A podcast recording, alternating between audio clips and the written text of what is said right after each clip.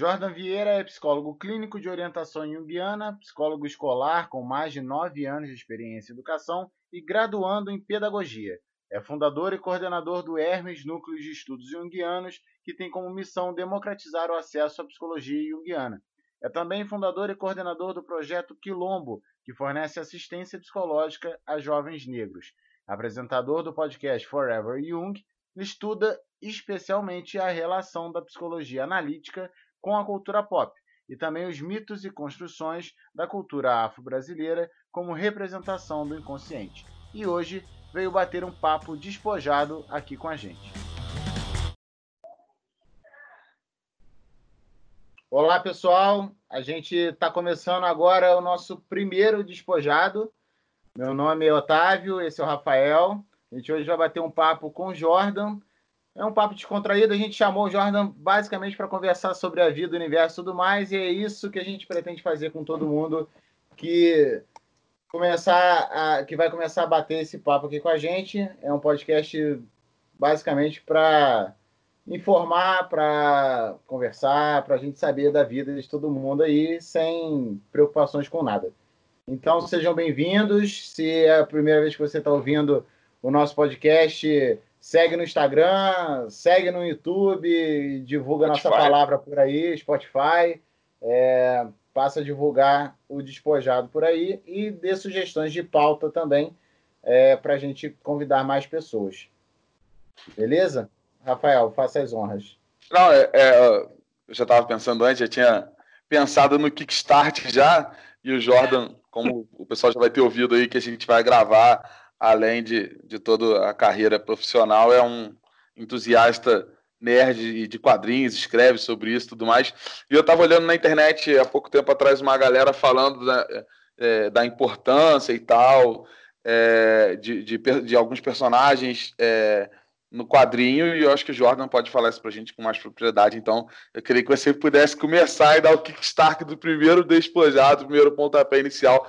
Eu abro com a pergunta e gostaria que você discorresse sobre a importância do, do, do filme do Pantera Negra é, e sobre a importância de personagens negros nos quadrinhos, que eu acho que é um assunto muito interessante. Cara, pior que eu pensei a mesma coisa, mas vai. Cara, assim, não tem nem como falar que isso não é importante na real, né? É, o Pantera Negra nas HQs, ele foi um personagem que veio trazendo, né, esse, todo esse movimento da representatividade negra, junto com o Luke Cage, né? Luke Cage foi o primeiro, o Pantera Negra veio logo em seguida. E o filme não deixa a desejar nesse quesito, né? A gente viu aí um universo cinematográfico da Marvel crescendo por 10 anos antes de você ter a introdução do Pantera Negra, né? E quando ele vem, ele chega arrebentando tudo, né, cara? Assim, acho que em termos de representatividade ele foi muito importante e ele é muito importante, né? Quando você olha para Wakanda, não só no filme, mas nas HQs, ela traz um movimento do povo preto que é um movimento de libertação, assim, e de não dependência, né, da sociedade racista, da sociedade preconceituosa. Os caras estão por eles mesmos e não estão nem aí para o que está acontecendo no mundo de uma maneira geral, né? Eles trazem um conceito que a gente pensa que é o afrofuturismo, né? Que é pensar um, um, um futuro, um sci-fi assim, com personagens negros. E eu acho isso muito foda, cara. Pode falar palavrão aqui, né? Não tem problema não. Pode falar, fica à vontade. Porque é muito foda, cara. É, é muito foda mesmo. Assim. Não, não tem outra palavra para definir isso, saca? E, assim, não é o meu personagem favorito em termos de narrativa, né? Dentro de todo o universo da Marvel. Meu personagem favorito, meu coração é do Demolidor na Marvel, não tem jeito. Mas o Pantera Negra é um dos caras mais importantes na história dos quadrinhos para mim, assim, sem sombra de dúvida. E filme, o filme é fundamental, assim, não, não dá para pensar que não tem que ter representatividade, tem que ter representatividade sim. O, não, o filme é sensacional. Eu vi o. o e, e o, o, Michael B. Jordan é, é, é, um ator assim, fora do sério, fora do normal, e ele tá muito bem no filme. Inclusive, eu vi um filme que, se vocês não viram, eu até recomendei pro Otávio, recomendo para todo mundo que tá nos ouvindo e pro Jordan, que chama Just Mercy. Eu não sei como é que ele ficou em português, é, porque ele chegou. É, é de 2020, enfim é com o Michael B. Jordan e com o, o Jamie Foxx. é sobre o primeiro é, advogado. Foi um advogado negro que salvou o primeiro. Foi o primeiro negro a ser é, retirado do corredor da morte, né? É, num, num, enfim, num, num, nos Estados Unidos super preconceituoso, que não mudou muito até hoje, mas naquela época já era, é, já era muito descarado e tudo mais. É um filme muito bom. Mas voltando aos quadrinhos, eu acho que eu acho que os quadrinhos eles é, é, de muita importância, principalmente na parte quando a gente está falando de quadrinho de herói, porque enfim existe um é o mais difundido, mas existe um universo de quadrinhos muito além. Eu acho que é muito importante e eu acho que os quadrinhos eles nunca eles assim é, poderia ter sido muito maior, mas ao mesmo tempo eles sempre se importaram em mostrar, igual você falou, Luke Cage, Pantera Negra e entre outras coisas, é, o próprio quadrinho do X-Men é um quadrinho que é, eu acho eu acho, na minha, na minha opinião, né, na minha visão, é um quadrinho bem inclusivo e tudo mais. Teve, a gente teve até aquele aquela, aquele vexame do, do Crivella durante a, a Bienal, Bienal. Do, que foi em cima foi de um quadrinho do X-Men, então. É, X-Men é inclusão total, né? O conceito de criação dos X-Men foi um conceito de inclusão, né? É uma metáfora a todos os excluídos da sociedade, né, cara? Todos aqueles que não, não encontram seu espaço, né? E talvez a Marvel com X-Men tenha atingido um ápice de representatividade, porque X-Men tem herói gay, tem herói preto, tem herói de todo tipo, né? Que você pode pensar em, em construção de pessoa, tem X-Men, né? Tem paraplégico, tem tudo, tem tudo lá, né? Então, assim, X-Men é, é um marco nesse sentido e as HQs, elas são espelhos da sociedade, né? É, quando a gente pensa, quando a gente pensa em HQ, a gente está pensando num recorte ali que é um reflexo do que está rolando no mundo, né? Tanto que se você for, for estudar as HQs mesmo, né, como parte da minha área de pesquisa, você percebe que alguns autores dividem como se fossem eras, né? Mais ou menos como foi a mitologia. Você tem a era de ouro, a era de prata, né, a era de bronze, e cada uma dessas eras corresponde a momentos sócio-históricos diferentes. Né? E nesses momentos sócio-históricos diferentes, você tem movimentos diferentes acontecendo nas HQs.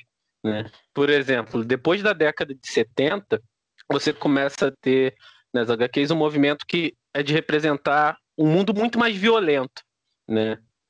Depois da, guerra de, da década de 70, o que, que você tá, tem no mundo? Você tem guerra do Vietnã, saca? Você tem um, um, uma exacerbação da guerra às drogas. E tudo isso vai sendo refletido nos quadrinhos. Assim. O quadrinho não está descolado da sociedade. O quadrinho só é um reflexo da sociedade. Quando os quadrinhos de super-heróis surgem, né, em 1938 com Superman, ele vem trazendo questões da Segunda Guerra Mundial. Né? Depois ele vai avançando para a Guerra Fria. Né? No, tudo que está na sociedade está no quadrinho. É, não tem se jeito. For, se você for aprofundar a questão do, do Superman, né, cara? O Superman ele é concebido como uma imagem cristã ali, de um Cristo solar, salvador de tudo, que é alimentado pelo sol e tudo mais, americano, né, cara? Com as cores do, do, dos Estados Unidos, azul, vermelho. É, é, o cara que, que luta contra. Eu acho que é um, é um contexto parecido com o do, em termos de Estados Unidos, né? Do Capitão América mas o, o, o, Superman ele é um deus, né, cara? Ele é um deus. É, tipo, é, é nítido que a diferenciação. E ele é um deus americano no, no, nascimento dele, né? É o que a gente chama de mito solar, né? O Superman é. é um representativo do que seria Jesus, do que seria Ra, Mitra, né? Dentro dos estudos de mitologia, né? Porque são, são figuras que trazem elementos de renascimento, de mudança, de proteção e aspectos foi... simbólicos nesse sentido. O Otávio, acho que foi tu mesmo, Otávio, que me falou uma vez sobre o filme do Super-Homem ter toda essa essas referências, toda... essa pegada, né? Tem várias referências em relação à similaridade com Jesus, né? Porque em termos de, de figura solar, né, Jesus é o, o, mais conhecido. Mas no próprio filme você tem ali aquela cena que ele cai de braços abertos do, da nave, como se fosse tipo, eu vou sair de, como se fosse uma cruz, né, para salvar a Terra. É, em alguma outra parte tem a, a, questão da, da idade dele. Se eu não me engano, comentam que ele tem 33 anos. 33 anos, quando assume o manto. Sim. É, então é, é, bem, é bem claro quando você sabe qual é a referência de, do que, que eles estão buscando. Lógico que o Superman é, é, tem toda uma mitologia própria, uma história própria, mas a, a, concepção dele, o Superman foi criado por judeus, né, cara? É, o, o John. O, Joe é, e. Não lembro o nome do. Shooter. Shooter, Shooter é, Isso aí. E então, assim, você vê que tem uma pegada de, de simbolismo muito forte em cima disso. E, cara, o, o que dá para ver é que a maior parte dos heróis é isso, é uma representação de aspectos humanos e, e, sociais e simbólicos do que a gente vive aqui e do que a gente espera, né? É, eu, no meu trabalho de monografia, assim, eu escrevi lá e formulei que, na verdade, as histórias em quadrinhos são a mitologia do nosso século, né? nada mais e nada menos do que isso são representativos de figuras que trazem histórias fantásticas, né, que você pode levar para sua vida como uma maneira de guia, porque o mito é isso. O mito é um guia da história da humanidade, né, de, de um entendimento da sociedade, de entendimento sobre questões da sociedade, sobre questões psicológicas. E se você transportar isso para o tempo que a gente vive, a gente tem isso no quadrinho. Assim. O quadrinho é um mito moderno, assim, sem tirar nem pôr sem tirar nem pôr. Aspecto simbólico, possibilidade de interpretação, representação psicológica, né? É, é, é, é isso, é um guia. É um guia para a é. gente poder tirar vários elementos ali. E assim, apesar de muita gente se ligar, assim, quando fala quadrinho, eu acho que a galera se, é, vai, vai diretamente no Homem-Aranha, no Super-Homem. Pelo menos para mim, essa impressão que o pessoal tem. Mas é um mundo muito aberto. A gente vai, sei lá, de, de Turma da Mônica a The Boys passando por The Walking Dead, entendeu? Então é uma é um mundo que você vai encontrar, é uma forma, uma forma de arte, uma expressão cultural que você vai encontrar de tudo ali dentro, de to, todo tipo de, de conteúdo ali dentro. Tem, tem, no Japão é muito comum o, o quadrinho pornográfico, hentai, né? Então é, você vê é, dezenas e dezenas de, de, de, de formas de, de expressar ali a, cada pessoa se expressar de uma maneira diferente através, através do quadrinho e cada pessoa se achar em um quadrinho diferente. E essa parada do quadrinho ser considerado arte, assim, isso foi uma discussão ao longo da história, né?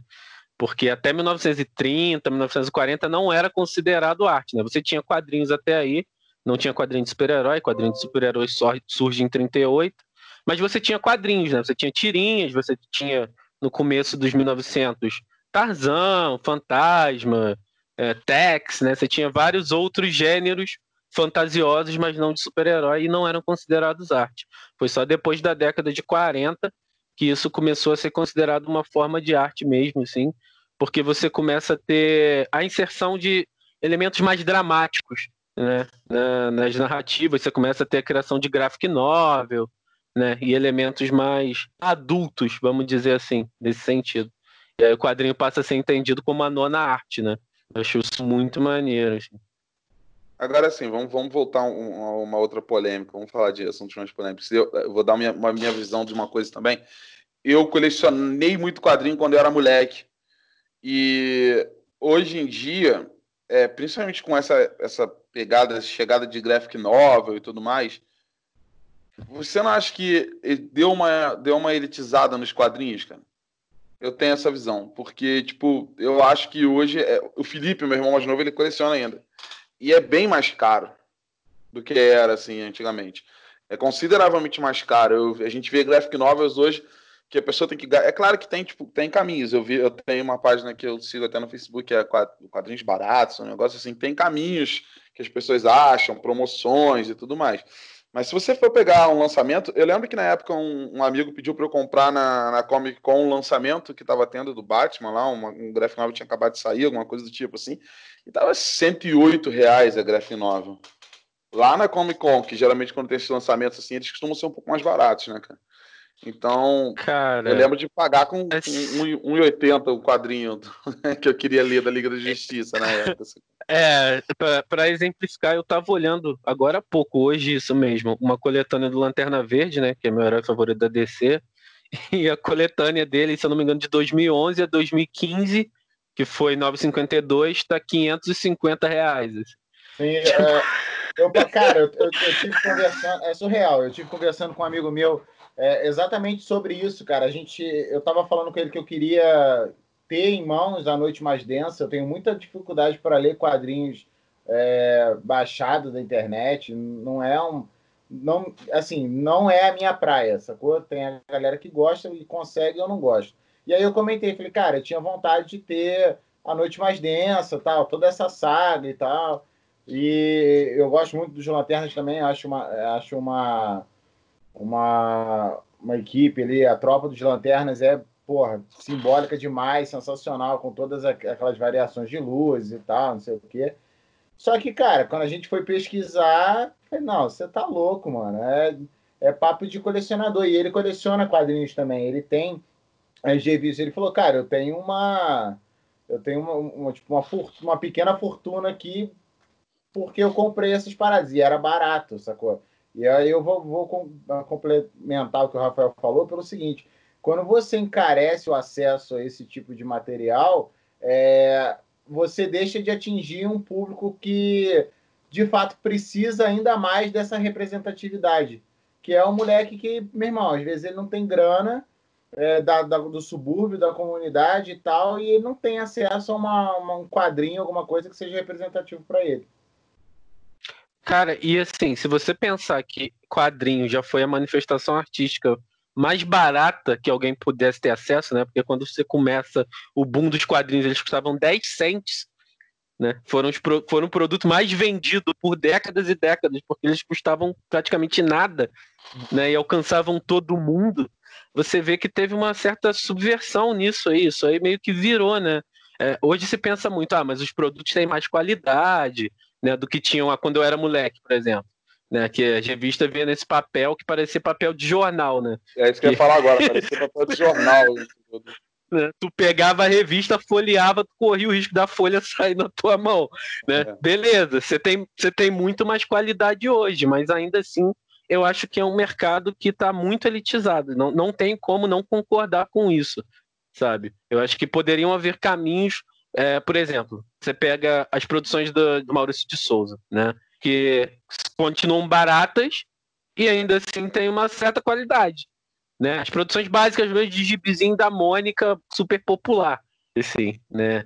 As produções que a Abril tinha aqui, quando, quando ela tinha o monopólio, elas tinham uma qualidade muito baixa. Né? E por isso o, o produto era muito barato. Mas ainda assim, eu acho que poderiam haver é, meios termos, né? Você poderia chegar num equilíbrio aí entre vender um produto com uma qualidade boa e com um preço mais acessível. É, do jeito que está o mercado de quadrinho hoje no Brasil, é inviável isso. E muita coisa você tem que importar também. Porque tem muita coisa que não é lançada em português. Aí você vai importar a parada, o negócio vai na estratosfera. Ah, assim, é, tem uma equipe que eu gosto muito, que são os X-Statics, e eles não têm a coletânea em português. Né? É, a coletânea para importar, ela sai na faixa de 600 reais. É absurdo. é absurdo. Eu acho que ser nerd, ser nerd hoje em dia é caro. Quando, quando eu fui na, fui na Comic Con ou foi na Bienal? Acho que foi na Bienal do livro. É, durante a Bienal do livro, eu fui com o Felipe, tinha, tava aquela febre do, do The Boys e tal, que eu confesso que eu conheci por causa da, da série da Amazon. Eu nunca tinha ouvido falar dos quadrinhos e tudo mais. Mas eu achei a série sensacional. Eu falei, cara, se a série é assim, os quadrinhos devem ser espetaculares, né? Eu vou. E aí, tipo, a Bienal tava chegando, eu falei, pô, não existe lugar melhor do que eu comprar na Bienal do Livro. Aí eu vi que eram, tipo, oito volumes que tem, é uma, uma série relativamente pequena, né? Aí eu falei, ah, cara, eu vou comprar os oito, vou guardar, né? Vou ter minha coleção aqui, vou ler e tudo mais. E o meu irmão também quis comprar comigo. Só que tava, tipo, a mais barata, 99 reais, assim. E não era o hype. Da... Eu fui, eu fui naqueles programinhas para ver o preço, né? Se estava estável, se não tá. Não foi o hype da série, sacou? Foi um negócio que os caras lançaram, 100 né? pratos. É claro que, tipo, igual você falou, essas HQs que não são muito comuns aqui, é, demoram para. Pra...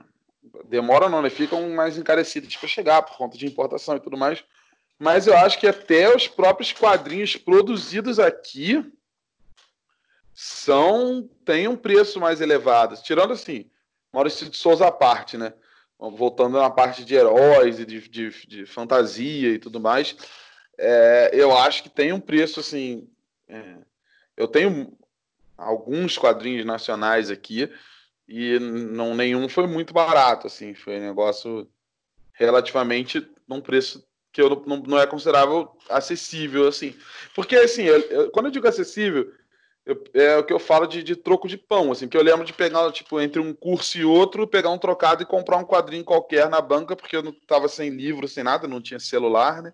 Tava sem livro, sem nada, catei um quadrinho na banca com um trocado de pão que eu tinha e, e, fui ler aquele quadrinho que eu comprei ali na hora, na banca de é, jornal. Era papo de 3, 4 reais, você comprava uma HQ, né, cara? Assim, era bem barato. Hoje. É o que você falou, a qualidade mudou, mas eu acho que existe um. É, é, existe mercado para as duas coisas. Assim, eu não vejo por que não, não se ter esse quadrinho mais acessível e mais. mais que, que as pessoas possam. Mais acessível, acho que é a palavra certa, né? Que as pessoas possam comprar a qualquer momento, até colecionar, quem quiser e tudo mais. Porque Vai as coleções. mais quantidade, né, cara? Porque mais você quantidade. vai ter mais gente pra comprar, né? Não adianta você vender uma HQ a 70 conto e ter 10 pessoas que comprem. Se você que botasse assim... a 20, ia ter 100 pessoas não, comprando, pô. É, como se fossem umas pocket editions tudo mais. Porque não vamos nos enganar, a galera não vai parar de ler, entendeu? Sim. Porque, tipo assim, se eu fosse esperar alguma editora ter a boa alma de publicar todas as HQs do Walking Dead para ler aqui no Brasil, eu tava enrolado. Eu li Piratão na internet. Ponto. A galera vai ler Piratão na internet. Eu já li algumas séries da Marvel Piratão na internet. É o que tu vai ler, é onde tem para você ler. Porque é, é, é, é, é caro. Então, é, não é tipo é, as editoras começarem a olhar com outro olho para ver que tipo, essa galera não vai parar de ler. Só que assim eles não ganham um tostão. Né? As editoras na parte de livro tem essa solução do Pocket Edition, né, cara? Eu vi, tipo, muita gente lendo Game of Thrones na época que tava popularzão, assim, Pocket Edition, cara. É uma solução, de repente, pode ser viável. Que é o que você falou, é um material de menor qualidade, né? E, enfim. Até porque, é... assim, se tem uma instituição que funciona no Brasil, é a tradução feita por fã, né, cara? Ah, é. Isso aí para qualquer mídia. Não, é, seja série, seja filme, seja quadrinho. Nunca vi.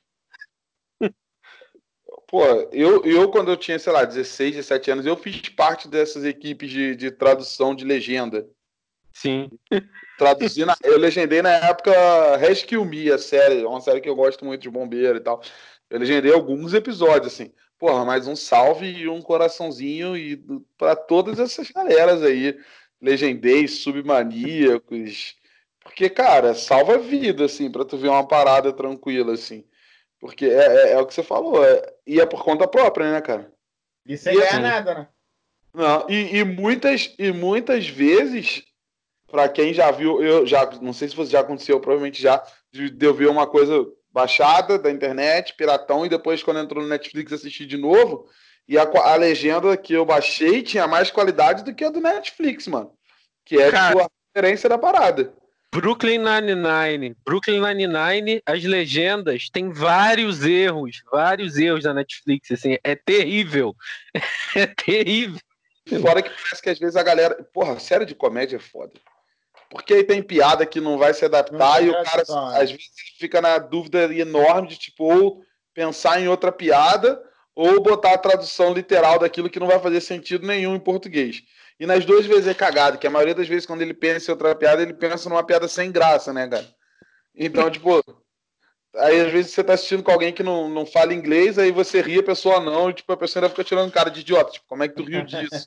Isso não tem graça. Tu, não, eu tô rindo do que ele falou, não do que tá escrito. Sim, total, cara, total. É, é, complicado, mas eu acho que poderia sim haver esse, esse meio termo, saca? Porque você deixa de ganhar mercado, né, cara? E como você disse, as pessoas vão continuar consumindo, as pessoas vão continuar lendo. E aí você busca, você pode derrubar quantos sites forem, cara. Daqui a pouco brota outro, assim, não adianta, não adianta. A galera se movimenta nesse sentido de consumir e, e traduzir e jogar para frente, né? eu lembro que esse problema de, de deles proibirem rolou com The Walking Dead, assim, e eu comprava. E aí, na época, eu mandei um e-mail pra editora, falei, cara, vocês são lunáticos, assim. Que quem gosta da parada vai comprar de qualquer jeito. Eu comprava o físico, eu tenho ali até todos que eles lançaram, que eles pararam na, na metade da parada. Mas eu tenho até, eu tenho os físicos, porque eu comprava, porque eu investia, porque eu queria ter o físico. Só que, tipo, os caras estavam no número 30, o americano estava no 130, e os caras lançavam uma por mês. Eles queriam que eu esperasse minha vida inteira para terminar de ler a parada. Porque, porra, tem meses, tá é 10 anos. Até hoje. É 10 anos o cara lançando a parada para um negócio que já tá. E aí, tipo, eles queriam proibir a galera de, de lançar o, o, o, o, na internet, né? Não, que na época tinha um, um, uma, uma página no Facebook que postava descaradamente, assim, saiu edição nova, saiu edição nova. Aí eles foram, entraram na justiça para proibir ela de postar aquilo e tal. Sem nexo, né, cara? Porque eles achavam o quê? Que o cara, o público comprava, cara. O público que conhecia aquilo comprava para ter e tal. E ninguém deixava de comprar, porque o cara que tava lendo na internet já tava lendo 100 edições na frente, velho. 100 edições, o cara lançando uma por mês é muita coisa, velho. É, é quase 10 anos de tu comprando quadrinho um por mês para alcançar o americano. Não faz sentido isso, cara. Não faz sentido. A galera traduzia na internet muito mais rápido. Em termos de traduzir, fazer esse negócio, o Brasil dá aula mesmo, porque até já... o. a gente dá aula de piratear as coisas. Tá no sangue, né, cara? Porra. O que esperar de um país que nasceu de um roubo, cara? Passou a perna na Espanha no Tratado de Tordesilhas, cara. Porra. Tá no sangue. Mas eu, ia falar da, da qualidade que a gente tem da dublagem também, cara.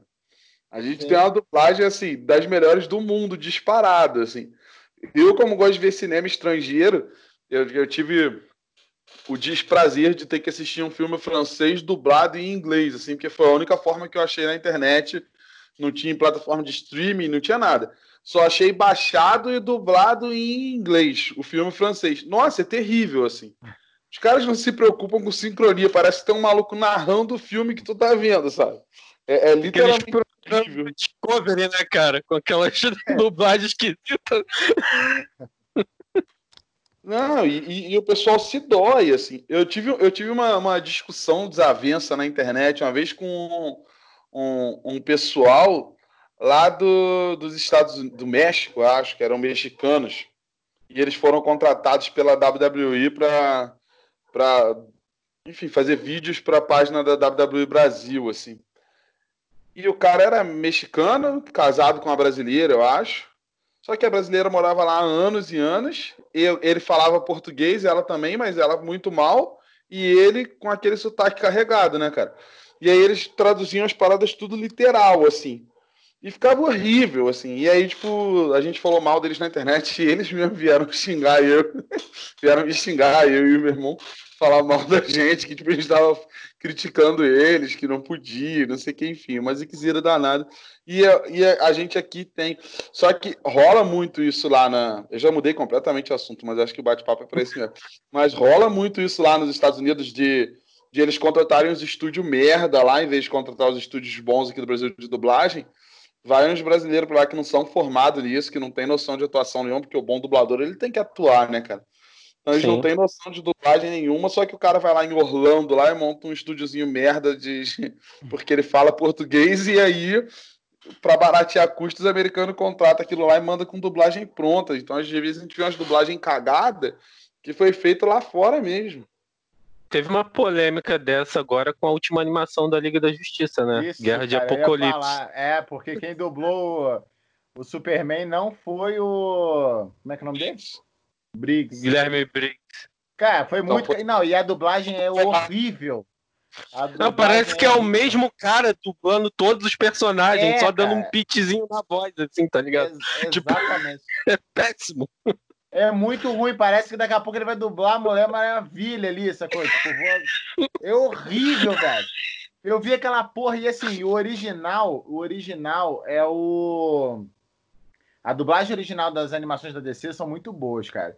E, tipo, quem dubla o Constantine é o próprio ator, cara. Porra, é sensacional, cara. Tu vê aquilo legendado, tu vai ver dublado, tu fica, meu Deus, que cagada. Eu fui pegar pra ver dublado, falei, meu Deus, que bosta aí, o que fizeram com isso, cara? Porque, pô, invariavelmente tu tá acostumado a ouvir a voz do Briggs no Superman, cara. É tipo, é, é normal, é igual ouvir a voz do, do dublador do Batman, que eu esqueci o nome lá. É, no, no, cara, é muito, cara, é muito, muito diferente. Você sente, velho. A animação, a dublagem é importante demais. Aí os caras vão lá e, ah, não, vamos mudar porque, porque tirei do cu informação aqui. Vou tirar de que eu acho melhor botar esse cara aqui monocromático de voz aqui para dublar todo mundo. Porra, é uma cagada, velho. É uma cagada. Eu vi, eu vi as últimas animações, eu peguei para ver as últimas animações da DC. Eu vi a Guerra de, contra eh, Guerra de Apocalipse, aí teve aquele é, do, do Constantine mesmo, que é muito boa, animação muito boa. Cidade dos Demônios, eu acho. acho Não. Cara, muito boa. É, a animação da DC é espetacular, né, cara? Apesar do, do Guerra do Apocalipse ser lá o fim dos 952 ali e tudo mais, de, tipo, talvez a gente veja um, um, futuro diferente em termos de animação, que pode até ser melhor. É, a animação da DC é sempre muito boa, cara. Eu sou muito paga-pau pra DC mesmo. Eu, eu não deixo de falar, não, porque pago pau. Não entendo. Vocês estão falando da Marvel aí, eu respeito, admiro, mas eu não entendo nada. a DC, a DC tem um truque na manga a DC tem um truque na manga que é o Flash, né, cara? Quando eles fazem cagada, eles olham pro é. Flash. Ah, ah, você fez cagada na linha do tempo de novo, né? Porra, que traquinas a, você. A, a, a animação acaba assim. A animação da Guerra de Apocalipse acaba assim. Tipo, todo mundo na merda, assim, tipo, ah. Aí eu, alguém chega pro Flash, pô, você pode conseguir. É o Constantine. É. é. Aí ele vai lá e volta, foda-se. Fala assim, isso começou por sua causa então nada mais justo do que você consertar. Aí dá um tapinha no ombro dele. É, vai, vai Caralho! Porra, acabou com o universo inteiro. Porra, é... Mas é legal, cara. Eu pago pau. Eu sou. Eu sou fanboy da DC. E é até uma parada que eu ia falar quando vocês começaram a falar. É desculpa, questão. né? Pelo menos é uma desculpa, porque a Marvel caga na linha do tempo e não dá nenhuma desculpa pra gente, né, cara? É tipo, ó, é isso aí mesmo, tá cagado mesmo, né? Cara, se tu for. Ih, caiu, Rafael saiu.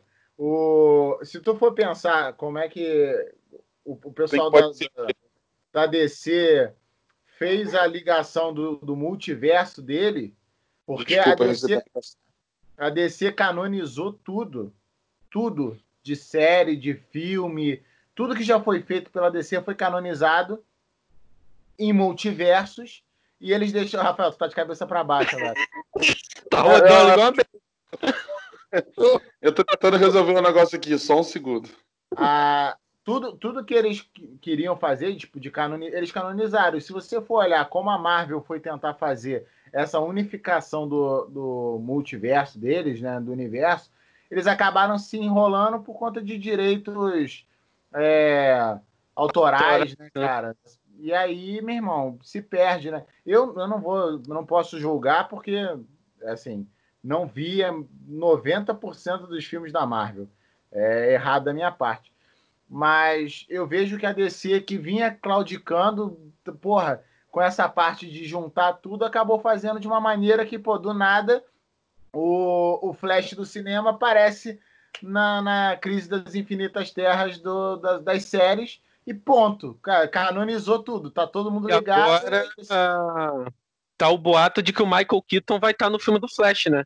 Pois é. Ele é meio que o mentor dos novos heróis, assim, tal. Mas, do novo multiverso. Sensacional. Mas, tipo, vender, vender o direito dos personagens foi o que salvou a Marvel da falência, na real, né? Porque no final da década de 90, a Marvel tava, assim, perigando, perigando fechar. E aí ela começou a vender os direitos dos personagens.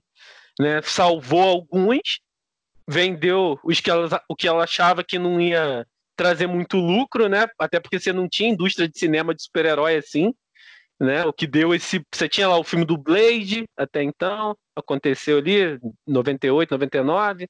Aí 2000 você teve o X-Men da Fox, quando a Fox comprou o direito da Marvel e aí boom, e aí, assim, isso deve ter sido um motivo de ódio para a Marvel, porque o filme dos X-Men fez muito sucesso, fez muito dinheiro.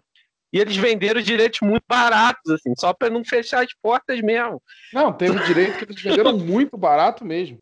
Eu sei porque, assim, teve uma empresa que era, tipo, miúda que comprou o direito do Namor, né, velho? E o Namor Sim. não apareceu em nenhum filme até agora por causa disso, nem citação, nem nada. Que a gente espera foi uma empresa miúda, assim, foi uma empresa pequena, assim, que comprou o, o Namor, né? Personagem, assim, tipo. É, a gente devia ter juntado uma grana e comprado. A gente era moleque, né, cara? Juntado uma grana e comprado um personagem secundário, assim. Vou comprar um aqui que, que eu sei que vai ser importante lá na frente só pra, pra fuder, assim, que eles vão querer, né, cara? Comprasse uma Capitã Marvel, assim, uma parada que era pequena nos quadrinhos que eles iam querer usar, né, cara? O Otávio sumiu pra mim, eu não tô mais vendo ele, não. Só ouvindo, nem ouvindo. Tá, tá falando, Otávio? Agora não, ouvindo eu tô, só não tô te vendo. Ah, então tem problema. Aqui, sim, eles saíram vendendo, você não tinha cinema de super-heróis. Quando eles resolveram investir, eles começaram por um personagem que, assim, sendo muito sincero, nos quadrinhos não tem um terço do sucesso que teve no cinema, que é o Homem de Ferro. Assim, tem, tem uma galera que conhece, tem uma galera que é fã, tem, mas, porra, a fanbase do Homem de Ferro nas HQs é muito pequena. E eles foram começar por esse personagem justamente porque os maiores eles não tinham. Homem-Aranha tava com a Universal, X-Men tava com a Fox, Hulk tava com a Universal, né? Então, deram um chute aí em alguém que fazia parte dos Vingadores e tal, né? Porque tinha esse plano já de fazer o MCU, mas começaram por um herói que não tinha chance de ganhar todo o dinheiro que ganhou. Assim, se você olhar para mim de ferro nas HQs até 2007, né, porque o filme foi lançado em 2008. Então, se você olhar para mim de ferro nas HQs até 2007, assim, não, não, não, não, não, dava para esperar que ele fosse fazer esse sucesso todo, cara. Isso aí foi uma sorte muito grande, muito grande mesmo. Porque ah, é o filme foi bom. Sim. É, e você teve é. uma boa interpretação, né, cara? Enfim, assim, o. Eu sou péssimo de nome de ator. Robert o... Downey Jr. É, ele, ele foi tão bom como Homem de Ferro que qualquer outro filme que ele fez, ele era o Homem de Ferro de novo, porque ele, ele como Sherlock, era o Homem de Ferro é, no, na Inglaterra do século XIX. Ele como tudo que ele fazia, ele era o Homem de Ele fez um filme, ele, ele fez um filme chamado O Juiz, que ele era o, o, o Homem de Ferro advogado. O bom é que ele encarnou o personagem, cara. Virou tipo um bom. Lógico que não é o Batman, né? Não é a mesma coisa. Mas ele pegou um apelo muito forte com uma galera que não tinha conhecimento de HQ, de nada, mas gostava da pegada de herói. E aí o cara cresceu, né? É, e assim, isso. Pode falar. É, é falar que tipo, o pessoal tem. O pessoal aqui, principalmente aqui no Brasil, não tem tanto apelo assim ao Capitão América, né? Porque, enfim, por N motivos e tal. Mas Porque o... ele chama que ele chama Capitão América. mas, não, mas se bem mas... que a galera tá babando o ovo dos Estados Unidos de um jeito que. ah, é. Mas, o...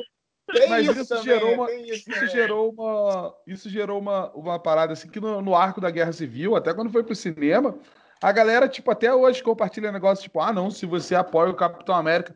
Não, eu apoio o Capitão América, assim, porque eu... é simples, né, cara? tem duas opções. É o, o, o baba-ovo do governo, que foi o Homem de Ferro na Guerra Civil, que queria se registrar no governo e tudo mais. E, o, e o maluco que tava afim de, de não, não ter que se registrar, que não queria. Que era, na... né, cara? É. E não, eles nem mostram muito isso no filme, mas na HQ o, o Homem de Ferro começa a, eles começam a aceitar vilão, né? É, aceitar os vilões, a se cadastrar. É. secretos com os Thunderbolts. É. Vira uma cagada do cara. E aí, não, e aqui não, a galera ainda apoia o Homem de Ferro, porque sim, é o Homem de Ferro e eu não vou apoiar o Capitão América.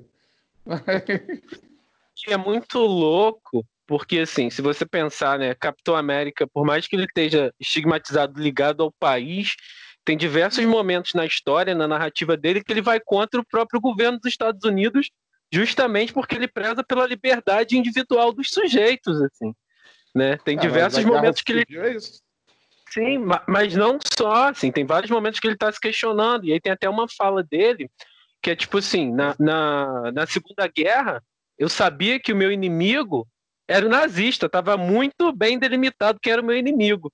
Assim, agora eu já não sei quem é. Porque é numa época que estão mandando ele para umas missões, e assim, são umas missões mais de espionagem e tudo mais, e que às vezes ele tem que enfrentar o, cientista maluco, né, o cientista mal da União Soviética, num contexto familiar do cara, saca? Tipo, invade e espanca o cara na frente da família, tá ligado? O cara tomou... Coisa leve, tranquilo. O cara tomou café com o filho, assim. Né? É. Porra, pera aí que eu vou te matar aqui rapidinho.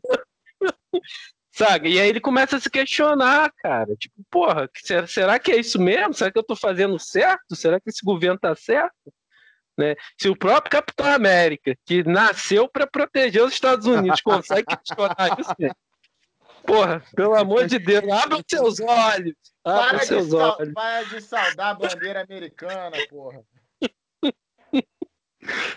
Cara, mas é, isso, é, isso é uma coisa que você falou, é, voltando lá no, lá no começo da conversa sobre a questão da representatividade. Eu acho que os quadrinhos e as, o cinema, no geral, a, a, apesar de também serem usados como ferramentas de, do, pelo próprio governo, né? É, principalmente em governos autoritários, é, eles são um contraponto importante da sociedade, né, cara? Livros, é, quadrinhos e tudo mais, para mostrar, ei, caralho, eu tô, eu tô lembrando aqui, o, o, eu sei que o Rafael leu também, eu li recentemente o, o Forrest Gump, e, cara, é uma crítica clara à guerra do Vietnã. É nítido que é uma crítica à guerra do Vietnã. A forma, é uma crítica ao governo americano, uma crítica à forma que, que os americanos levavam a vida. E, assim, o, o, se você for analisar o livro, vai analisar o filme, o filme não é isso. O filme não é. O filme é quase uma peça publicitária do American Way of Life, sacou? Tipo, uhum. é, não tem crítica é, da forma que, que tem no livro sobre os Estados Unidos. Até porque o filme é da década de 90 e tal. Já tinha acabado a guerra no Vietnã e não, talvez não pegava bem ficar batendo no governo americano. Mas é, eu acho. O que me preocupa... Vietnã, né? Vietnã é o shame dos Estados Unidos é até isso. hoje. É. Cara, é isso. E, tipo, os cara, é, é uma guerra perdida pelos caras, assim, por, um, uma galera que tinha, lógico que não tinha o aparato militar tecnológico. E, assim, uma guerra que eles meteram o nariz, né? Porque, porra, a União Soviética tá metendo, eu vou meter, eu, eu não pode ter União Soviética, enfim, todo o contexto sociopolítico da época. Mas, assim, o que me preocupa é isso que o Rafael estava falando da questão do, do barateamento do, do, das HQs, é que isso, é, essas peças e esse contexto também, às vezes, ele, ele não consegue penetrar numa galera que precisa de, de acesso a isso, entendeu? Então, assim, quando a gente estava falando do Pantera Negra lá no começo, é, eu fiquei lembrando aqui, porque, assim, como eu falei, eu conheço, o que eu mais conheço é em relação a DC. É, os heróis negros da DC são muito poucos, cara. Assim, em termos gerais, você tem o John Stewart, você tem o Aço, você tem o, o John Jones, que é invariavelmente ele se coloca como um homem negro no geral, né? Que é o, o caçador, Cyborg. o caçador, o Cyborg, que é o único que está aí hoje em dia na Liga da Justiça. Tá, mas sabe, eu acho que em termos de representatividade na Santíssima Trindade do, do da DC, você tem uma mulher ok. E você tem dois homens brancos, sendo que um deles é um bilionário. Psicopata, né? Alucinado é. que devia tentar para terapia assim que os pais morreram.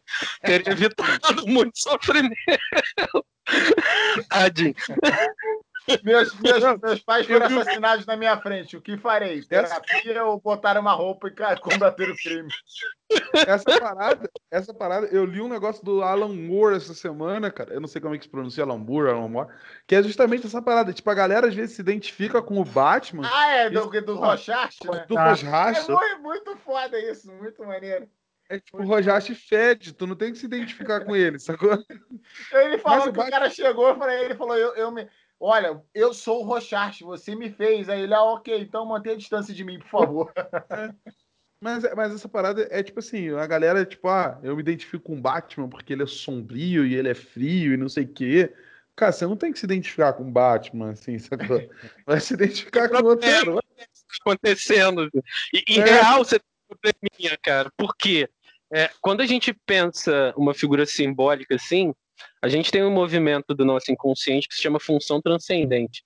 A função transcendente é tentar buscar símbolos para dar conta de questões internas, né? Então, eu tenho alguma questão, eu busco alguma coisa que consiga dar um certo sentido para aquilo ali. Quando você se identifica com Batman, assim, basicamente o que você está dizendo é que você tem algum probleminha aí que naquela figura ele encontra um eco, né? E aí no é. Batman pode ser o quê? Né? O Batman enquanto função ali, enquanto constituição do personagem. Você tem problemas com os pais, né? Um luto de pais mal resolvido de algum jeito, Sim. ou uma necessidade de tentar se provar o fodão. Assim, então, se você se identifica com o Batman, parceiro, você tá com algum desses dois problemas ecoando aí dentro da tua cabeça, eu recomendo buscar terapia. Ah, um é, mas mesmo. é, cara. Se você, Temos uma assim, especial. Ele... Elisa, ela não, tá, ela, não, ela não tá nem ouvindo, você tá com Não, fone. não, não. Não, tô te falando. É. o... E quando o cara fala que se identifica com o Rochard, cara, você não sei se vocês já leram o Watchmen. Já. Cara, você vê a história do Rochart, mano, o Rochart, o Rochart tem uma, só trauma, velho. Na vida do Rochart era só trauma, velho. Só um atrás do outro, cara. Pode é o que, é, é o, que ele fala. o Rochart fede, você não é pra se identificar com ele. Ele, ele é tipo o cara que desistiu da vida, sacou? É. Ele, ele desistiu de viver para dar porrada nos outros. Não é para tu fazer isso, não é para tu, é. tu, se identificar. Tem outros heróis, vai se identificar com outras coisas, né, cara?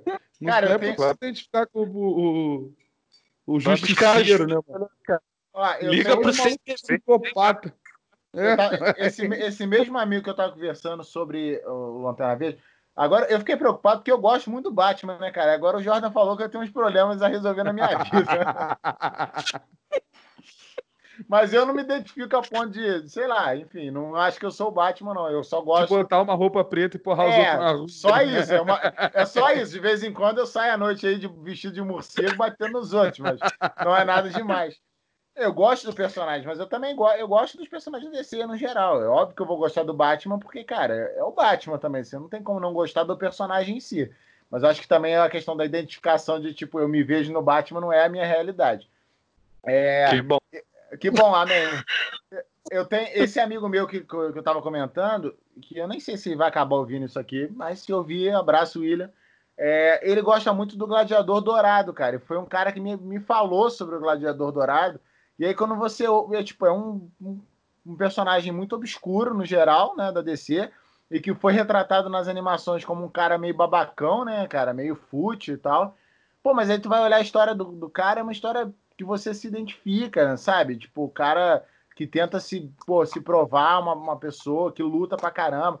E no arco da morte do Superman, ele morreu também. Tem, tipo, toda uma, uma comparação do, do enterro do grande herói, do Deus Solar, que era o Superman, e do enterro do Gladiador Dourado, que é tipo dúzia de, de, de gato pingado carregando o caixão dele, sacou? E assim, é legal você pensar que esse universo de heróis, ele não tem só, tipo, os grandes é, poderosos da parada. Porque o Gladiador Dourado não tem poder, né, cara? E tem vários heróis que não tem poder, tipo o Batman, só que o poder do Batman é o, é o dinheiro. O dinheiro é, é, é, um, é, um, é um poder que eu gostaria muito de ter no momento, mas eu não tenho. Eu acho que é o único é, poder que um humano queria, consegue só ter. Eu queria deixar claro que o Bill Gates é um milionário cuzão, né, cara? Porque eu nunca vi o filho da puta vestir uma armadura de ferro, ou então se vestir de morcego e porrar os outros. O, o cara gasta dinheiro dele pra tentar curar, curar é. É, o Covid, porra. Não, tá amigo. Vai tá bater na rua.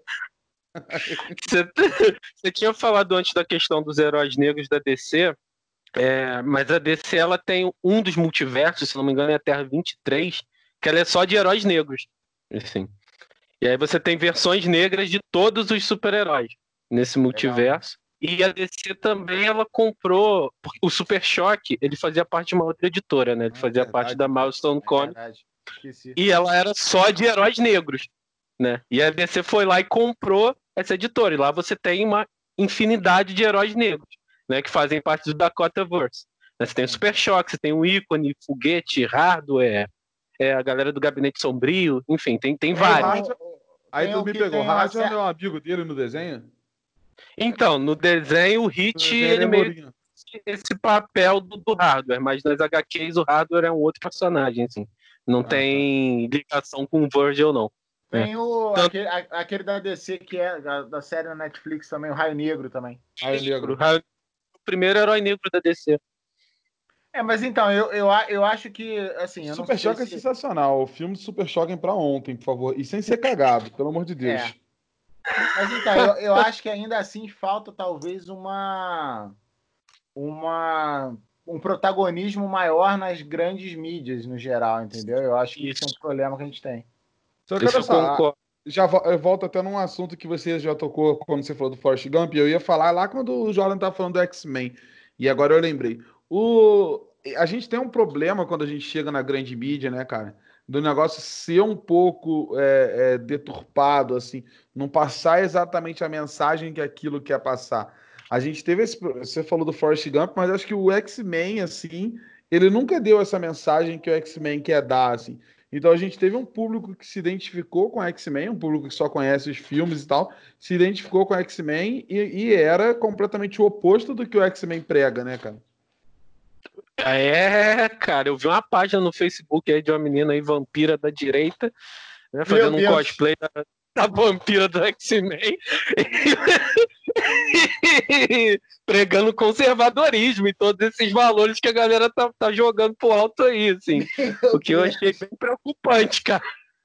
Mas é, é real, assim, é, é, Muita gente lê, mas não entende, né, cara? E aí não é só com X-Men, não. Isso aí é, é um problema do analfabetismo funcional do brasileiro que vai ver Star Wars, não vai entender que tem uma crítica ali a um governo ditatorial, que vai é. ver X-Men, não vai entender que ali fala sobre minoria, saca? Que vai ver qualquer coisa e não vai eh, saber interpretar o que que aquilo está trazendo, né? É, vai fazer um é, recorte para justificar ponto de vista. Assim. Você falando assim é verdade. O problema não está no filme, né? Tá na galera. Porque eu lembro, tem uma cena do filme que é sensacional, que acho que é com o Homem de Gelo, que, tipo, é a mãe dele, acho que pergunta, acho que é com ele, fala, você já tentou não ser mutante? É. parar de ser mutante. Você já tentou não ser negro, Jordan?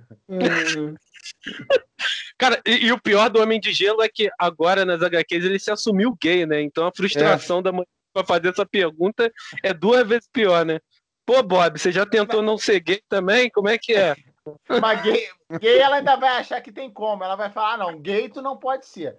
Gay tem como controlar. Não dá. O negócio do gelo eu aceito. Aqui, deixa eu ligar pro Silema Malapai rapidão. Cara, mas essa, essa questão da percepção. Aí a gente vai entrar no, num debate que é inevitável, né, cara? Eu acho que a gente vive numa sociedade, principalmente o brasileiro, é, esse analfabetismo funcional que você falou, isso é eu acho que é um, um dos grandes, não, não, lógico, não um grande causador, mas um dos grandes causadores do que a gente tem hoje de problema. Porque, é tipo, você vai entrar em debate na internet, cara, tipo, Facebook, Twitter, qualquer tipo de rede social, é surreal o fato que o cara é incapaz de ver as ligações. Ah, beleza. Estão chamando o governo de fascista porque ele tem. Ele tá usando esse. Cara, o, o secretário de Cultura fez um, um, pronunciamento baseado no Goebbels, cara. Não é possível que a pessoa. E a pessoa basicamente falando, não, não é isso. Como não é isso? Você tem dificuldade. A pessoa tem uma dificuldade absurda de entender aquilo ali. É óbvio que tem o cara que é mau caráter mesmo, que sabe, tá cagando, porque ele acha que tem que ser mesmo. Mas tem o cara que é incapaz de entender o que está acontecendo por trás e acha que você é maluco. E, é, e eu acho que isso é um, um um grande problema da educação básica do país, de, sei lá, de 40, 50 anos aí de, de governo que não faz uma educação é, que ensine o cara a pensar efetivamente. É, porque não, não é não é assim vantajoso, né, cara? Não é vantajoso. É, eu trabalho com educação há nove anos, né, cara? Então agora a gente vai falar de uma coisa que machuca meu coração há muito tempo já. É, mas a gente tem essa, essa organização, né, no sistema escolar desde sempre no Brasil, né? É, vamos pegar quando os padres jesuítas chegaram aqui para catequizar os índios e educar os índios, eles não queriam índios que pensassem, eles queriam índios que obedecessem. Né? E a escola brasileira é fundamentada na escola catequista jesuíta de 1500. Sim. Até hoje. Até hoje. Não mudou. Não mudou. Você quer alguém que te obedeça. Só isso. É isso. Só isso. E que né? aceite né? o que você está falando ali, tipo, você está falando e é isso, sacou? Você não precisa pensar sobre o que eu estou falando. Eu estou te falando que é isso e acabou. Entendeu? Então... É o meu lugar de saber, né? Você me obedeça. É, Entenda é que eu sei mais que você. É né? É, é, a gente teve alguns planos de educação no Brasil que poderiam ter mudado isso, assim, que poderiam ter, ter caminhado a educação brasileira para outra direção, mas infelizmente os interesses políticos não, não acham interessante mesmo, assim, não, e não convém, cara. Como é que você vai, como é que você criaria um Brasil como é o de hoje, com um povo questionador, assim, com um povo crítico, com um pensamento crítico? Não criaria. É. assim, não criaria, sabe? Não criaria. Você é, perde é massa de manobra. Demais. Você perde Sim. a massa de manobra. Sim, total, total. Cara, é, a, é, o, que, é, o ensino no Brasil, como geral, é uma coisa que me incomoda bastante. Assim. A gente vê, a gente aprende muita coisa inútil assim na escola, quando a gente devia estar aprendendo os negócios básicos assim. Então, tipo, o cara se forma sem saber o que são os três poderes, sem saber a diferença, sem saber como cada um faz, que tipo a gente aprende na escola só decorar legislativo, executivo, judiciário, acabou. O que cada um faz, o que cada um tem direito, a gente não sabe. Mas a fórmula de Bhaskaras a gente tem que saber. Porque, porra, isso é muito importante. Vou usar pra caralho na minha vida essa merda. P ao quadrado menos 4AC, amigo. Isso aí tem que saber, O problema... Cara. O problema não é nem a, a usabilidade prática daquilo, assim. O problema é a não relação daquilo com a tua vida. Assim. Com qualquer coisa Porque, na vida, né, cara? É, se você aprender algo que você consegue relacionar com o teu contexto, aquilo faz algum sentido, né? Agora, se você não consegue relacionar com nada, aí você está aprendendo em vão. É, é lógico. Né? Se você vai aprender... Um porra nenhuma. Sim, sim. Tudo, é, tudo que você poderia aprender na escola poderia ser algo que seria revertido é, para você enquanto sujeito, para o teu desenvolvimento enquanto sujeito. Sabe? Mas a gente não tem uma escola que caminha nessa direção. A escola não trabalha o potencial das pessoas. A escola, muitas das vezes, é responsável por matar o potencial das pessoas porque elas não se enquadram naquilo que se espera delas. Assim. Não, não, interessa se você não é bom em matemática. Assim. Aqui você vai ser um bosta. Porque você nunca vai tirar nota boa. Você é foda na arte, assim. Você dança pra caralho, desenha pra caralho. Poderia ser um puta artista, foda-se. É, é não me interessa. Pau, pau, no seu cu, né? Pau no seu cu. Não é isso que eu quero. É igual aquele pau no cu lá falando que a gente não precisa, eu não quero sociólogo pago com meu dinheiro. Ah, vai pra puta que pariu, né, amigo? Porra, como tu não quer um sociólogo? Ele não sabe a importância de um sociólogo, mano. Ah, eu não quero um filósofo formado com dinheiro público. É, é, isso, o cara não quer uma sociedade pensante, ele não quer. Porque o sociólogo ele é feito para pensar a sociedade para entender como a sociedade se comporta, achar soluções viáveis para a sociedade. Porque eu estava vendo. A, é, é. O, o, o Atila falou sobre isso há um bom tempo, logo no começo da pandemia. Ele estava falando sobre a importância que teriam de ter sociólogos envolvidos com os biólogos e com os pesquisadores da área de saúde para entender o comportamento da sociedade, entender o comportamento humano e achar soluções viáveis dentro desse comportamento.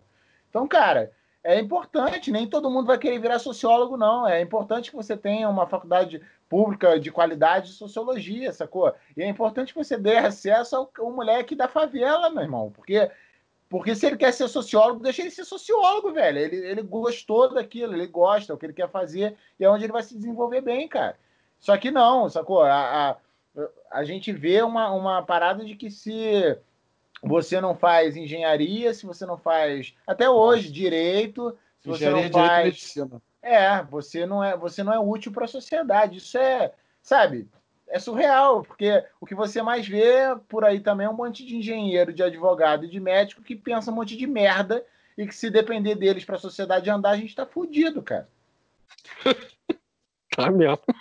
Fora que a gente, tem, a gente tem um problema nisso aí, que eu, eu sempre falo isso a geração passada, assim, dos nossos pais, tudo mais, passou por uma, um período que, tipo, faça faculdade e seja o, o bambambam bam, bam na vida, assim.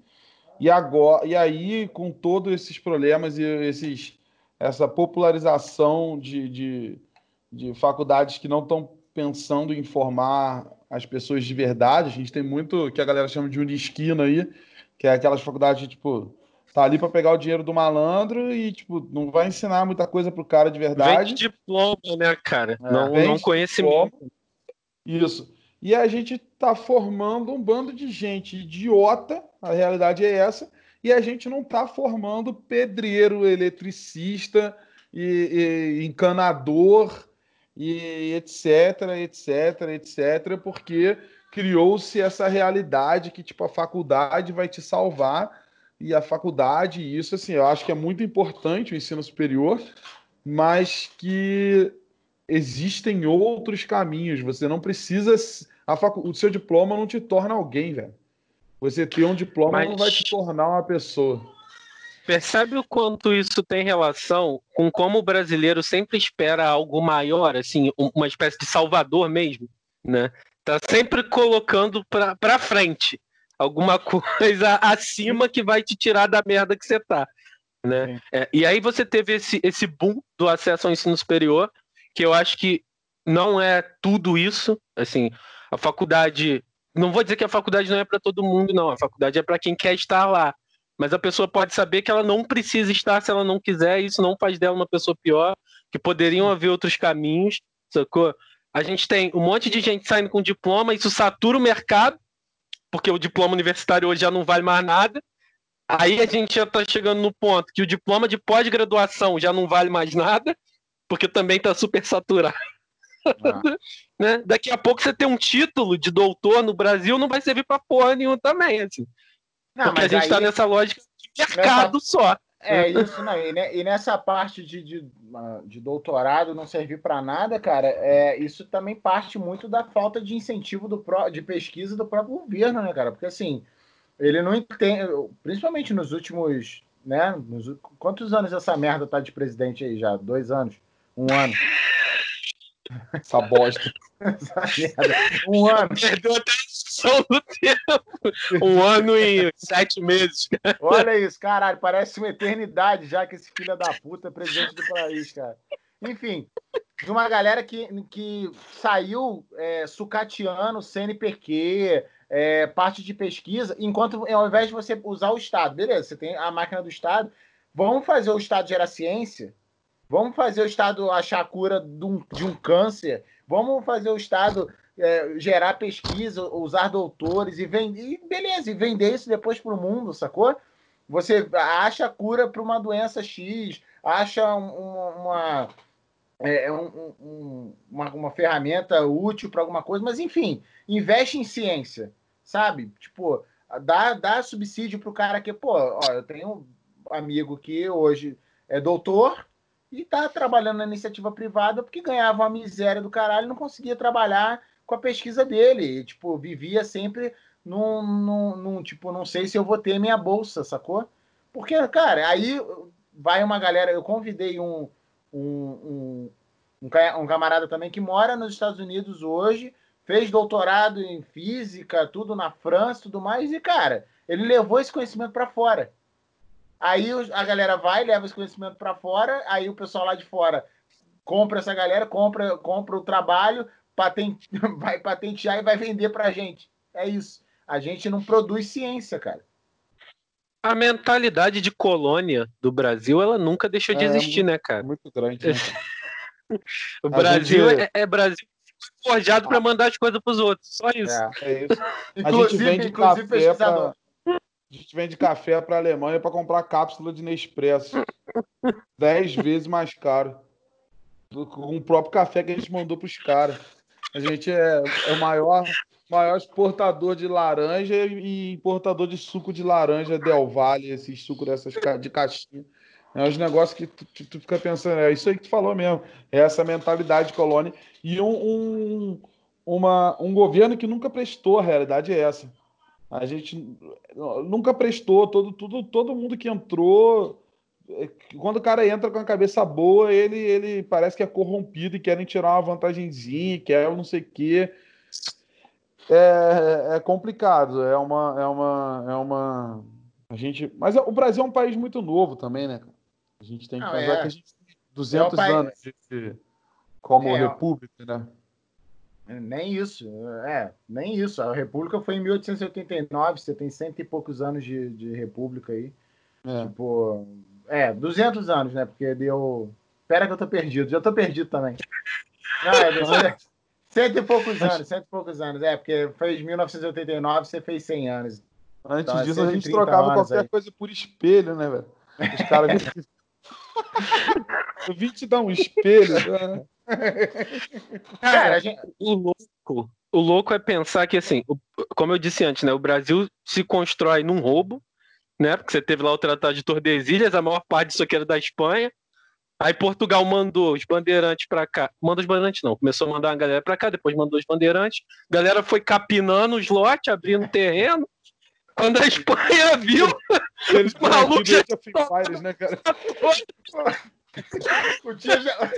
o, cara já tinha construído já pro lado da... dele, assim, ele já era, já era. Tomei aqui, já é meu. Agora eu uso campeão, né? Já era, parceiro.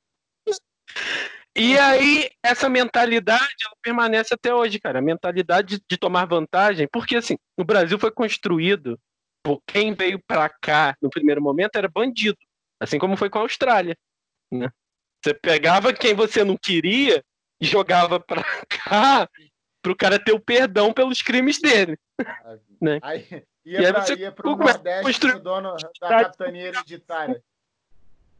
Capitania hereditária foi, foi a maior prova de que o brasileiro foi forjado na ideia de tirar vantagem do outro, né? E assim, na, na rachadinha. A rachadinha já estava aí desde as capinhas hereditárias, cara. É cultural, né? É cultural. Eu já eu, vou, eu vi o Roger passando pano pra rachadinha do, do Flávio Bolsonaro, porra. É muito louco, cara. Isso não é novo. A gente carrega isso desde antes de ser Brasil. E olha, olha o quanto isso é forte, cara. E a gente não fez nenhum movimento para deixar de ser assim. É, é, é. Se, a gente, se a gente pensar no, no, no espírito do povo, né, assim, né, nesse movimento que, que as sociedades fazem, o brasileiro nunca rompeu com esses fantasmas. Né? Você, você pega a história de outros países, você vê que sempre tem um momento de rompimento assim, né, com o que era antes e o que podia ser. O Brasil nunca teve isso, foi tudo um acordo. É. Até a independência, tudo isso, é verdade. Vocês acham que a gente está passando por um, uma, uma, renovação, assim, por mais, por mais pequena que seja, eu acredito que a gente está passando por algum tipo de renovação. Assim. Acho que só se você vê, tipo, é, independente de com quem a gente concorda, você vê a galera mais nova, tipo a Samia Bonfim aqui em Kataguiri, é, como deputado federal, assim, eu acho que já é um tipo de mudança, assim, isso era impensável a, o, Van Hatten também é um, é um, um, cara mais novo. Isso era impensável há anos atrás, assim, uma galera mais nova com um pensamento completamente diferente, assim, porque, tipo, desses três nomes que eu falei aqui, nenhum deles conversa com, com o centrão, né? Conversa com a galera ali da, do, do que rei, rei no país, assim. Então, se você, eu acho que a, gente, a internet trouxe uma revolução muito grande para isso, assim. Você viu eu acho... o, mas eu acho que a gente tem um problema, porque assim, eu acho que em 2013, de fato, o gigante acordou. Assim, mas eu acho que ele ainda tá meio sonolento, sacou? Ele tá meio, meio grog, sabe quando tu acorda, mas tu ainda não despertou, e aí tu, vai levantar da cama, tu sai tropeçando, derrubando a porra toda. Acho que foi isso que aconteceu a partir de 2013. O gigante acordou, mas tá meio sonolento ainda. Então a mas, gente é, teve, assim... tem um movimento de renovação, mas ainda tá meio torpe, saca? É porque é, é, gente, é um período curto, né, cara? Eu acho que essa renovação que a gente quer ver, de repente, vai ficar para os nossos filhos, assim, a gente não vai ver, assim, mais... Mas eu acho que, tipo, é, é o... eu sempre falo isso quando meus pais falam, quando alguém fala, tipo, ah, na tua idade, com 25 anos, eu já tinha carro, casa e filho. eu falo, ah, mas tu, ele... mas tu elegeu o Collor, né, cara? Eu já tinha casa, carro e filho, mas elegeu o Collor. E aí, porra, a merda que a gente ficou, sacou? Não é tipo, não vai acontecer da noite pro dia, assim, não vai. não vai acontecer, mas eu acho que aos poucos está acontecendo. Tem, na política, a internet influencia em coisas muito simbólicas, assim coisas que a gente vê, tipo, que são são absurdas. Assim, o, a, a, os votos de deputado estadual em São Paulo foram absurdos. A gente tinha o eu posso estar errando os números, mas enfim, é algo parecido com isso. A gente tinha o Suplicy como deputado estadual mais votado com 200 e poucos mil. Aí vem o Arthur, o Arthur Duval lá, do canal Mamãe Falei, faz 400 e poucos mil, e tu fala, pô, o cara fez 400 e poucos mil. Aí vem a Janaína Pascal com quase um milhão, mano. É, é, é, é, um, e é movimento da internet. A internet trouxe muita coisa boa, mas trouxe o Bolsonaro também, então. É isso que é, cara. Eu só tô esperando que você acabar para falar que eu acho que a internet fudeu tudo. Eu acho que é... é... Essa parada, cara, por isso que eu digo que o gigante tá meio torpe. A gente veio com essa ideia de renovar, mas a gente cometeu o mesmo. A gente não, que eu não votei nele, graças a Deus. Mas o Brasil. E um de nós, né? um de nós também cometeu o mesmo erro que sempre comete, que é de achar que um sujeito vai salvar a porra toda. Aí vem com esse papo de renovação, de mudança e tal, e coloca tudo no colo de um cara que já estava aí fazendo parte da política há 30 anos. Então, como um sujeito que já está aí há 30 anos vai representar a mudança? Porra, gigante. Abre o. Não, eu, cara, eu, eu acho o seguinte: é, de fato, existe um, um movimento de renovação no geral, de uma galera mais nova aparecendo, mas eu acho que o brasileiro em si, acho que até pelo que a gente estava conversando agora, desse analfabetismo funcional, essa incapacidade de pensar por conta própria, é, usou a internet da pior maneira possível, porque ela acabou dando voz a uma galera que não podia ter voz. É isso. Porque muita gente, é muita gente que não podia ter voz e se juntou e teve, acabou ficando com uma voz muito grande.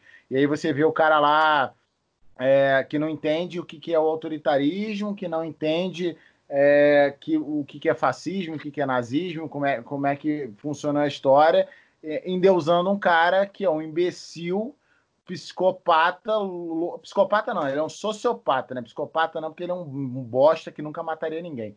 É, ele é um sociopata, um genocida do caramba, e o cara não consegue entender isso. E aí ele vai lá para a internet, junta mais um monte de, de imbecil com todo o perdão da palavra, coitado do imbecil de verdade, e vai lá e junta todo mundo e eleva esse tipo de cara. E aí esse tipo de coisa que vai anti-ciência, anti-vacina, é, é, o cara que vai falar para você tomar um remédio de verme para curar um, um, uma doença viral e vai dizer que se você tomar isso você está precavido. E assim, eu acho que esse é um problema, sacou?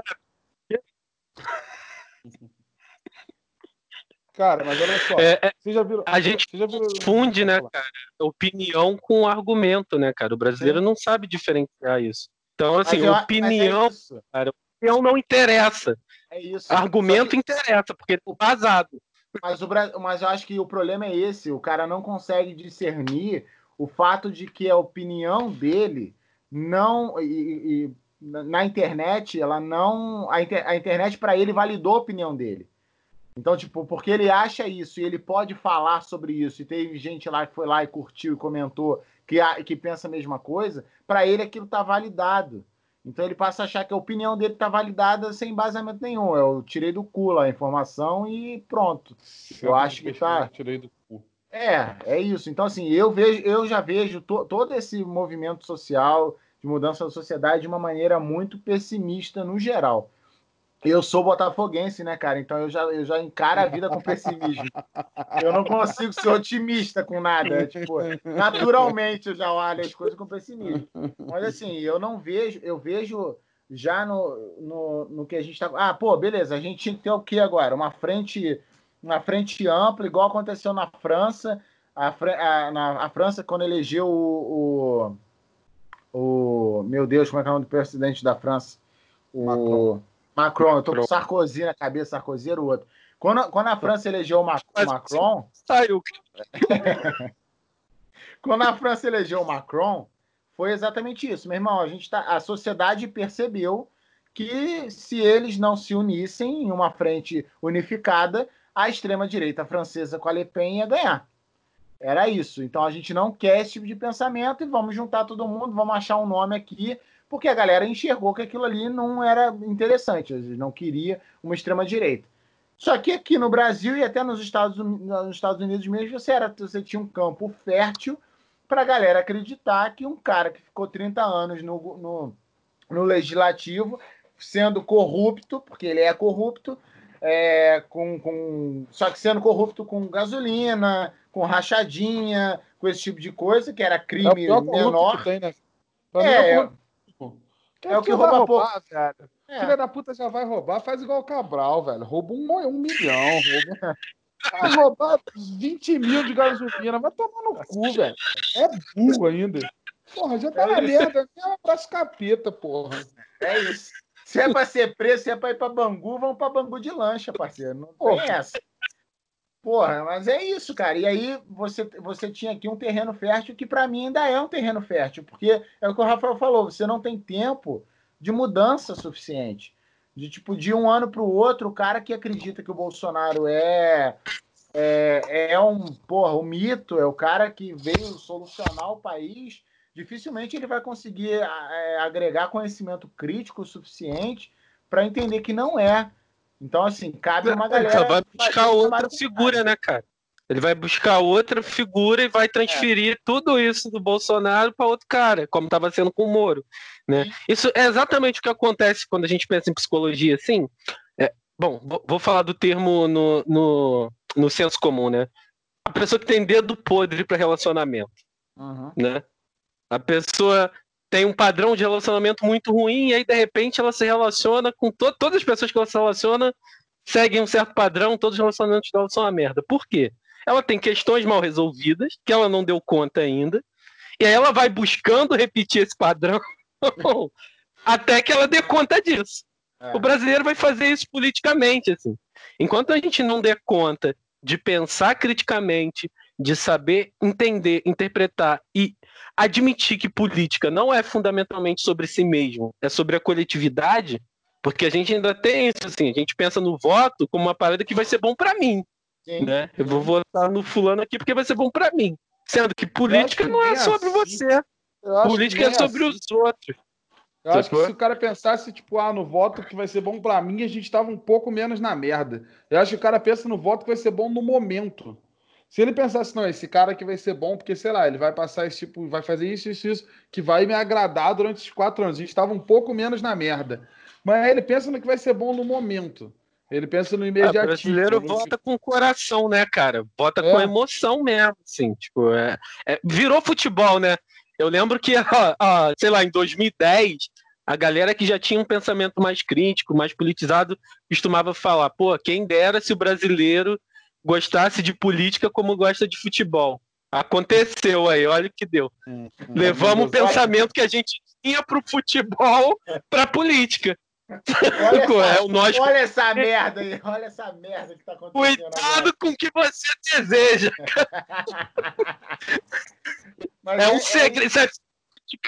É, é, é coach quântico. É, é, nossa! É isso. É isso, cara. É, é, é, é, isso de verdade. Tipo, a gente hoje vive num eterno, tipo, Flamengo e Vasco, assim, politicamente. Mas, é, você, você assistiu o documentário sobre terraplanista da Netflix? Sim. Tem, Pô, tem uma. Eu tem, não vi, não, cara. Tem um, tem um trecho ah, vê, que... vê, vê, não, vê, tu vai gostar. Não, vê, vê, é vê, é bom pra caramba. É válido. Eu não sei se tu sabe qual foi, mas eles financiaram os caras para provar que a Terra é plana. E só que eles iam ficar com direito às pesquisas, a filmar e tudo. Foi basicamente isso. E, tipo, hum. lógico, os caras não conseguiram provar que a Terra é plana, porque, porra, não tem como você provar isso. e aí virou, tipo, porque, meio uma chacota. Olha, porque, olha, quem diria a Terra não é plana, né? Mas aí virou tipo, meio que uma chacota. Virou meio que uma chacota, mas tem uma, uma doutora de filosofia, acho, que fala no meio, assim, tipo, a gente criou os terraplanistas, sacou? Porque a, a, a, sociedade em si excluiu esse tipo de pessoa. E esse tipo de pessoa, ela se sente incluída é, mesmo que no, no, no, que for estúpido, isso é perigoso pra caralho, sacou? É tipo, a gente não. A gente, o cara é ridicularizado. Eu evito ridicularizar a terraplanista, só quando ele insiste muito. Mas eu evito fazer aquele tipo de coisa porque, tipo assim, a gente. É, é, isso é a verdade. A gente, a gente exclui essa pessoa, tipo, ah, você é terraplanista, você é imbecil, então eu vou te excluir aqui no canto E aí o cara se acha no círculo de pessoas dele e começa a querer criar uma força em cima daquele. Quando é mais de um, eles vão criando uma força. Quando a sociedade tinha que tentar, de alguma forma, explicar para esse cidadão que a Terra é redonda ou entre outras coisas, né? Pô, é cara, é só uma, esse é um meu, da academia, né, cara? A academia, no geral, ela sempre foi muito excludente com quem não tinha acesso ao saber científico, né, cara? Sim. Qualquer ciência que fosse, assim. Se você. E, e, eu lembro bem, quando eu entrei na faculdade, o quão eu fiquei abismado com a, imensidão de saberes que tinha ali dentro, assim, uma parada que quando você tá do lado de fora, você não imagina. Assim, a, porrada de coisa que é estudada, saca? Então, a academia é muito excludente. A academia sempre tendeu a ser essa coisa que fica entre os seus. Né? E se você não tem capacidade para entender, você tem que ficar do lado de fora do muro aqui. Né? Então, por isso, o Brasil é um país que falhou muito nesse sentido de divulgação científica. Não só o Brasil, né? Terraplanismo está aí no mundo, mas falando da gente aqui, a gente falhou muito nesse sentido de divulgar a ciência como algo que está próximo da vida das pessoas. Assim. Ciência parece uma parada de Star Trek, de Star Wars, é. saca? Seja qual for. Assim, tanto as sociais quanto as ciências naturais, todas as ciências parecem coisas fora da realidade. E se está fora da realidade, o sujeito vai se apropriar de um pensamento que é mais simples de entender, né?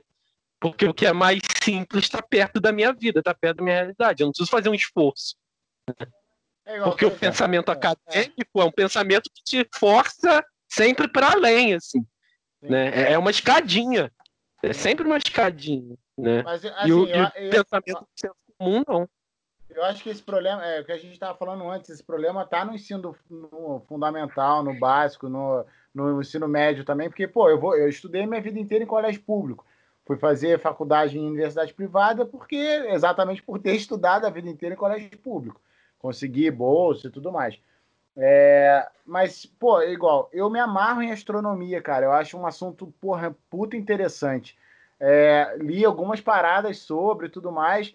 Mas, assim, se você me perguntar se eu vi alguma coisa de astronomia nas minhas aulas de física no colégio, eu nunca vi, cara. Nada. Nenhum exemplo prático, nenhum exemplo tipo, pô, olha, isso aqui funciona assim. Tipo, é, não só aquele basicão de, de você tem tantos planetas, sacou? Mas, assim, olha, o universo é isso. E, cara, seria muito mais interessante para mim, enquanto aluno, é, aprender física de uma maneira mais prática e funcional, igual você falou, cara, tipo, aplicada na minha vida. E não era. Eu passei por isso, eu passei por isso recentemente. Eu, eu tive essa visão que você está falando da física recentemente, jogando com um moleque na internet, que ele falou, a gente tava jogando, e a gente tava tunando o carro no GTA, e aí ele falou assim: não bota os pontos de vocês todos em aceleração, não, porque, tipo, a aceleração não é a velocidade do carro. A aceleração é o tempo que ele demora para chegar naquela velocidade. Falei, cara, que legal que você. Ele é um moleque mais novo. É. Falei, cara, que legal você descobriu o conceito de aceleração, assim, é. no GTA. Mas é. será que, tipo, o professor dele já teve paciência de tentar explicar isso para ele com um carro? Explicar para ele de uma forma mais didática? Sacou? Sim. Ou será que, tipo, ele jogou de qualquer forma lá? Aceleração igual, não sei, velocidade, né? sacou?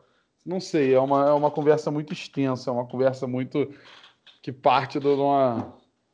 É complicada. Dificilmente, cara. Assim, eu já passei por diversas escolas, é, já trabalhei dentro de sala de aula, já trabalhei fora de sala de aula, e raríssimas foram as vezes que eu vi professores que utilizam o saber como algo que é maneiro de se conhecer, assim. É, o professor não precisa ser puta carismático, ser um showman, nem nada nesse sentido, não. Mas aquele saber precisa fazer sentido para você, cara. Qualquer matéria, assim, qualquer matéria, né? Vamos pensar rapidão aqui. Ciência é a maneira como a gente enxerga e entende o mundo. A gente está no mundo. Então, toda e qualquer matéria pode ser aplicada à realidade. assim, qualquer uma, né? Qualquer uma. É só o cara ter o manejo de fazer isso, né? E o que é que é isso que peca a maneira como a gente forma educadores no Brasil. Eu estou cursando pedagogia agora, né? fazendo segunda graduação. E isso é uma coisa que eu vejo na maneira como o curso é estruturado, sabe? É, da minha turma, pouquíssimas pessoas têm esse interesse em sair, não necessariamente do tradicional, como se tradicional fosse algo ruim, mas sair dessa parada estática, sabe? Uhum. De tornar o ensino algo dinâmico, né? São poucas, são poucas. Por quê? Porque dá trabalho pra é, caralho, cara. E aí o cara sai, e mesmo o cara que sai, que os poucos que vão sair, eles vão entrar em colégios que não, não, vão, não vão incentivar esse tipo de comportamento. E aí o cara Sim. não vai conseguir aplicar o que ele quer, entendeu? E aí se frustra e aí é, é rendido ao sistema, né, cara? É. Assim, uma das maiores frustrações da galera da educação é essa. Tu sai da faculdade cheio de tesão de fazer uma parada maneira e quando tu começa a atuar, tu vai sendo podado o tempo todo. É. Né? Aí não é. tem como o cara resistir.